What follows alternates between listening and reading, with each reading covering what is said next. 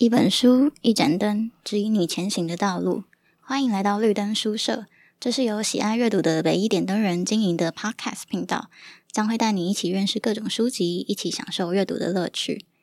好，Hello，大家好，欢迎收听很认真聊书的图书馆与它的常客文专栏，这是第一集。我是今天的主持人，北一图书馆员指导老师慧宇。嗯，刚好之前外宾怡婷学姐她有谈到《安静就是力量》这本书，也是类似的主题。今天想跟伟成聊聊内内向心理学这本，然后我们可以补充聊更多的事情。那一开始想要先问问伟成，当很多人聚会，但自己没有发言，就是只是默默聆听的时候，你会感到不自在吗？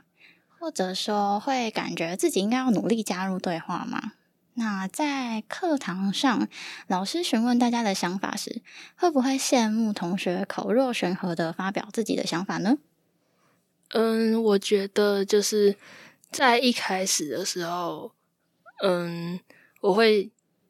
就是大家都在讲话，但是我没有讲的时候会感到不自在。但如果是跟自己比较熟的人在一起的话，就是即使我我在旁边只是聆听不讲话，我觉得其实也还好。只是到最后就会习惯了哦，就是一个默契感。对，对，OK OK，好。那呃，《内向心理学》这本书的作者，他是精神分析领域的博士，叫马蒂兰尼。他提到我们的文化重视并推崇外向的特质。那之前那个怡婷学姐有提到，那这本书的作者他认为说，生活应该更公平一点。他希望可以让性格内向的人们可以认识自己是多么独特，停止改变自己，并且运用一些方法来培育我们很有价值的天性。那这本书呢，大概就是会介绍一些内向性格者有哪些特征，比如说啊，嗯，可能会容易感到精疲力竭和刺激太大，那这些人们可能会需要更多的时间来休息。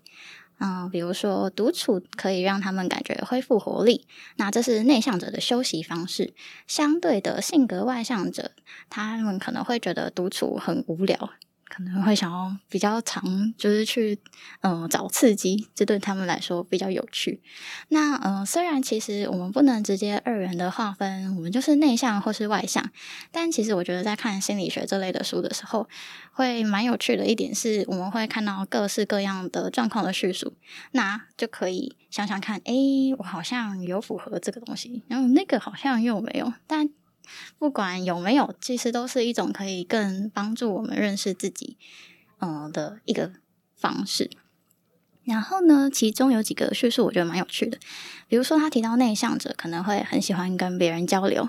就是跟一般人的想象的内向可能不太一样。他是说，是喜欢跟别人交流的，只是与任何人交谈之后，他们通常会感觉需要离开，休息一下，呼吸一些新鲜空气。所以，并不是完全不想跟别人交流，只是需要休息。所以，呃，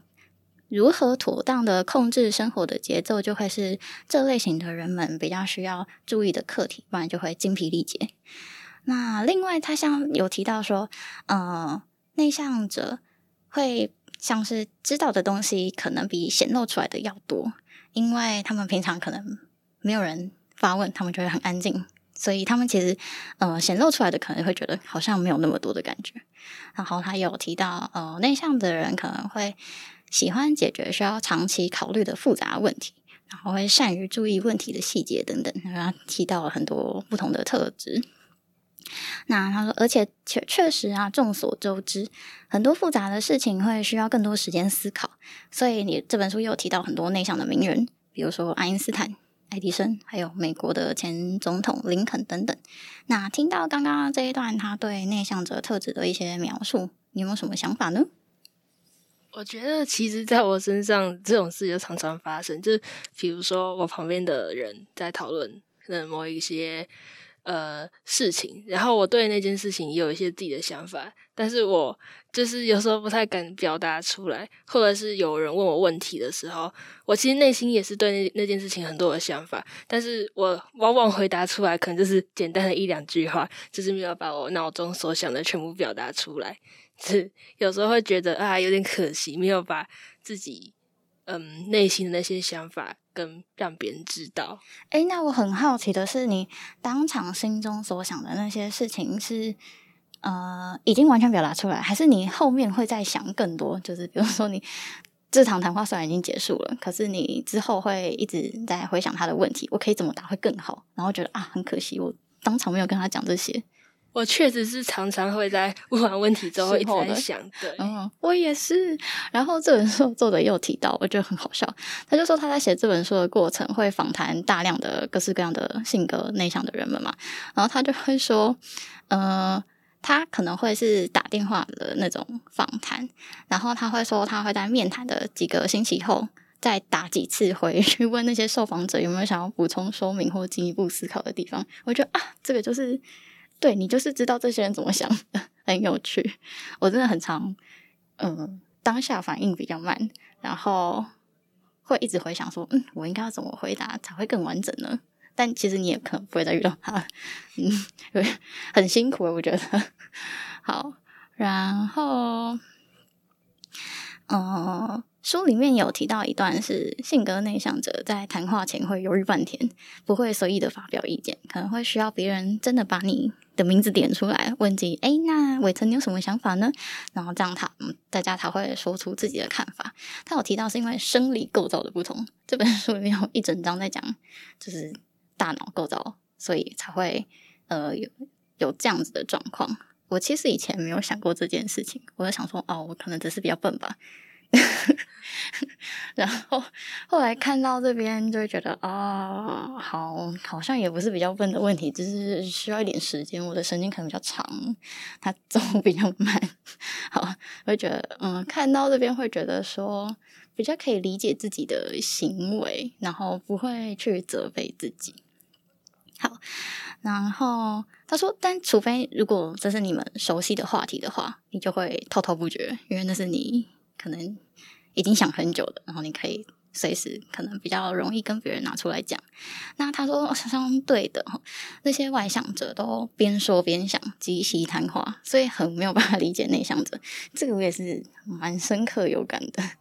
就是他们好像都可以不经大脑思考，但是又可以讲出。滔滔不绝的一些话，这样子，嗯，然后他们会很容易忽略忽略内向者的想法，觉得内向者不能提供有价值的东西，诶，因为当下我们可能很难及时反映出比较有深度的回馈，所以还蛮容易造成这样子的状况的。那他书里面有用一句话叙述这样的状况，我觉得很精辟，可以跟大家分享。他说：“我很安静，并非意味着我一无所知。”没错，就是自己的标题句。那对这段你有什么想法吗？嗯，我觉得像是我在跟比较外向的人相处的时候，就是因为他们讲话可能都是讲很快，就是比较是他们在主导整个谈话，然后我的话就是相对比较每次回答就是简短的几句话，然后我就会就会有点害怕别人觉得我好像。没有什么想法，但其实我都是想，就是可能还在思考，或者是没有表达出来，有时候会有这种感觉。哎，那我很好奇是什么样的情境，你可能会再补充跟他们说，其实我是很有想法，我后面还有什么想法再跟大家分享。我好像通常不会 这样跟别人说，除非是比较熟的人。嗯，就是哦，哎，上次那个话题。我又想到什么什么，要比较什么才会这样 哦。但写作业的话，或是报告这种书面的，就比较不会有这样的问题吗？嗯，写作业的话，嗯，因为像那种报告通常都是传讯息嘛，所以就比较不会有这种问题。哦，不是，我的意思是说，嗯，因为。报告最后的产出，它其实是有一定的时间嘛，你不是当下就要谁产出，所以，呃，如果是那种文字的报告，是不是你自己的想法就可以经过时间的沉淀，然后比较完整的表达出来，比较不会有那个像口语表达当下比较容易遗漏。的确是，嗯，对，我后来觉得，哎，基本上我会看那个对话或是那个情境对我来说是不是很重要，来决定我的沟通方式。因为后来发现我比较慢嘛，然后如果我觉得很重要的话，那我就会需要比较多时间思考，但我不会就默默的不发言。可能当下会不发言，但是我后面会用自己的方式来梳理自己的想法，然后再呈现给对方。可能是用写的文写成文字段落，然后再搭配口语表达，或是就直接用书面的形式，或者一个行动跟他说：“哦，我就是这么想的。”或是直接是某个作品来跟别人沟通，那他可能就会是确实是需要一点时间才能呈现的。然后，呃，我很安静，并非意味着我一无所知。这句话其实我觉得确实是凸显了人们很容易因为别人没有当下回应。就觉得自己比他人优越的这种傲慢感觉，但其实只是每个人的思考方式不一样而已。所以重要的其实不是找到，诶，重要的是 找到适合彼此的沟通模式，而不是谁比谁更优越。因为我觉得外向的人真的很容易 有一种优越感。好，嗯，这本书也有提到。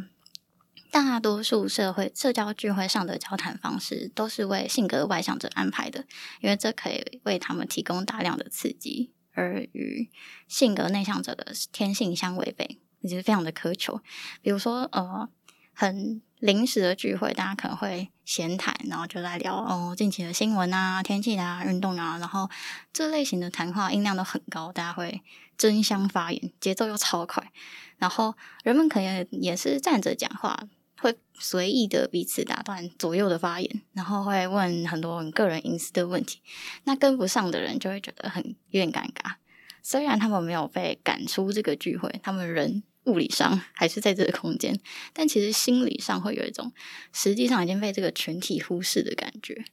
嗯、我想问伟成比较喜欢什么样的聚会呢？是喜欢和少少的朋友节奏缓慢但是深入的聊天，还是和很多很多人一起快速的交换近况呢？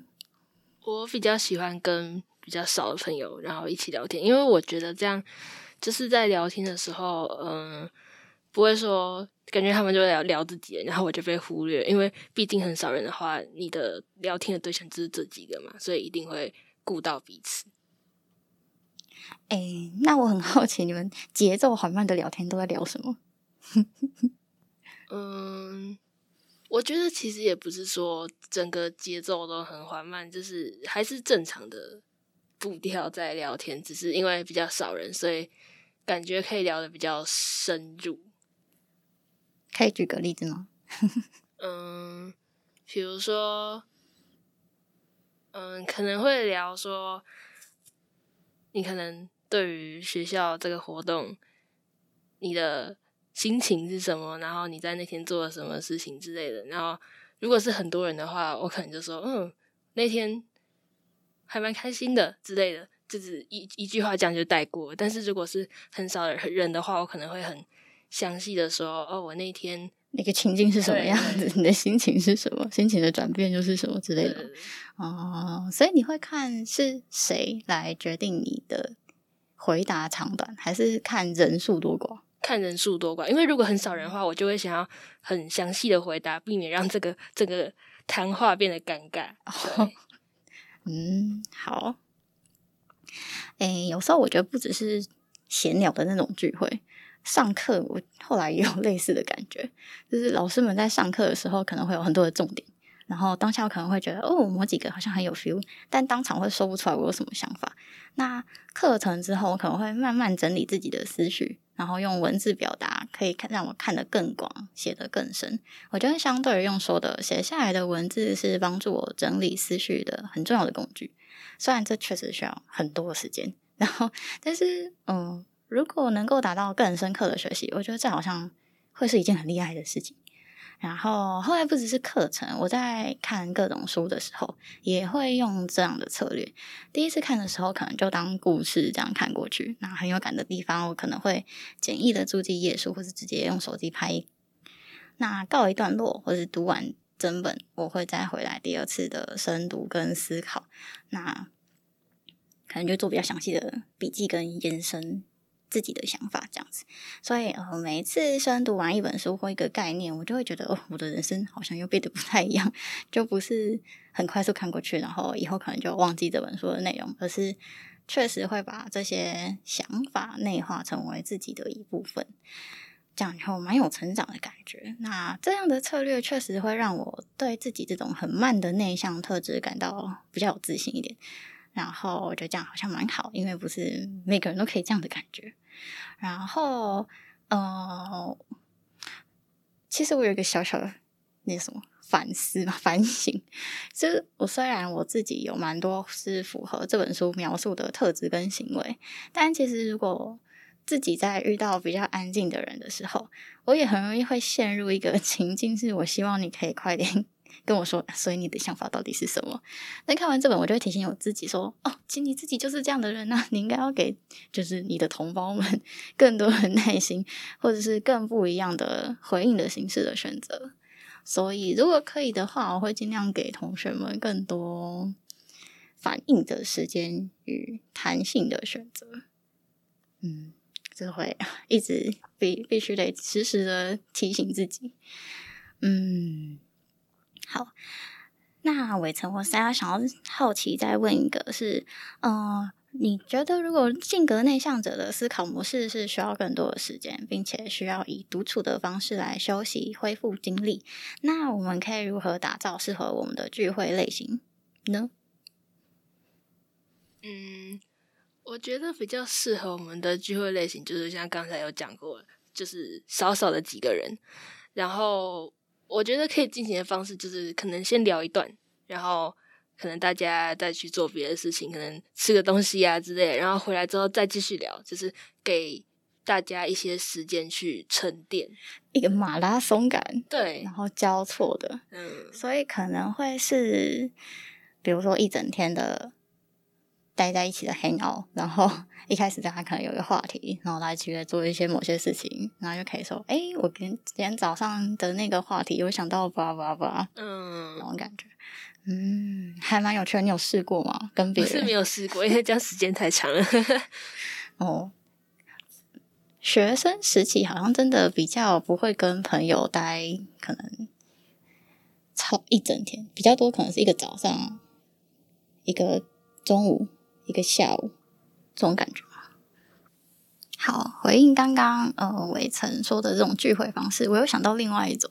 就是如果我可以跟朋友一整天待在一起，那我可能会闲聊一点话题，然后做一起做一点事情。但是因为前面有提到嘛，内向者可能会需要独处来恢复一下精力，所以大家好像又可以彼此分开一点时间，虽然可能在同一个空间，但是可以做自己的事情，呼吸一下。然后在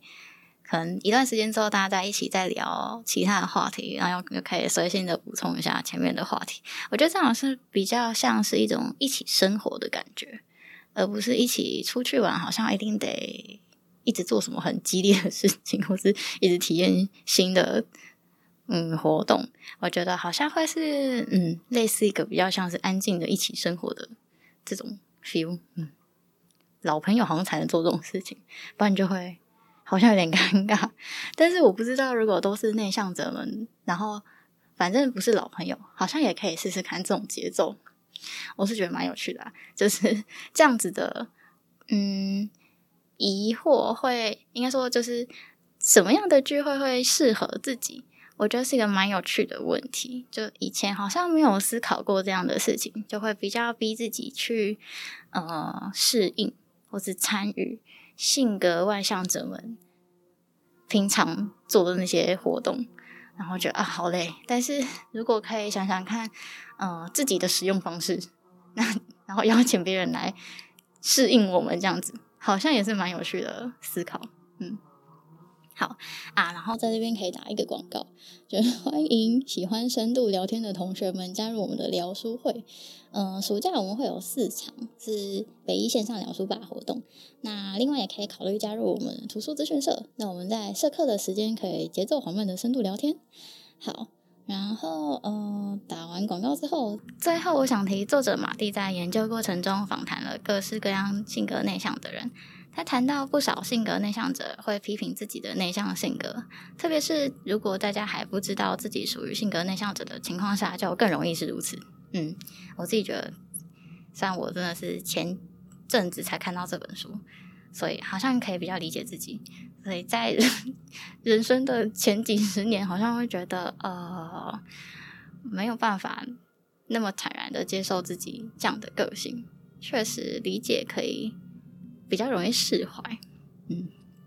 好。然后呃，他说作者很惊讶并备受鼓励的发现，在谈话之后，很多人会对自己是谁感觉好多了。他说，当大了解到我的大脑与别人不同。以及我生活在外向的海洋之中，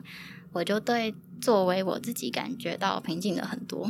嗯，然后科学，他说科学研究也证明，呃，与众不同并没有问题。这个证据有力的帮助人们减少了罪恶感、羞耻感以及对自己产生的其他消极想法。好，希望听完这集的，觉得自己性格内向的人们都能够对自己是什么模样感到更平静。而外向者们，你们 大多数人，诶，希望你们也可以因为更认识内向者的某些行为，避免某些误会，然后可以大家一起找出适合彼此的沟通方式。那今天的介绍到这边告一段落。今天所聊的书籍以及线上的借阅方式都会放在资讯栏，欢迎有兴趣的朋友找原书阅读。除此之外，也可以在 IG 搜寻“北一点灯人”，会有更多不同于 Podcast 的内容。我们的频道也会有许多的主题供大家聆听，欢迎大家再度莅临。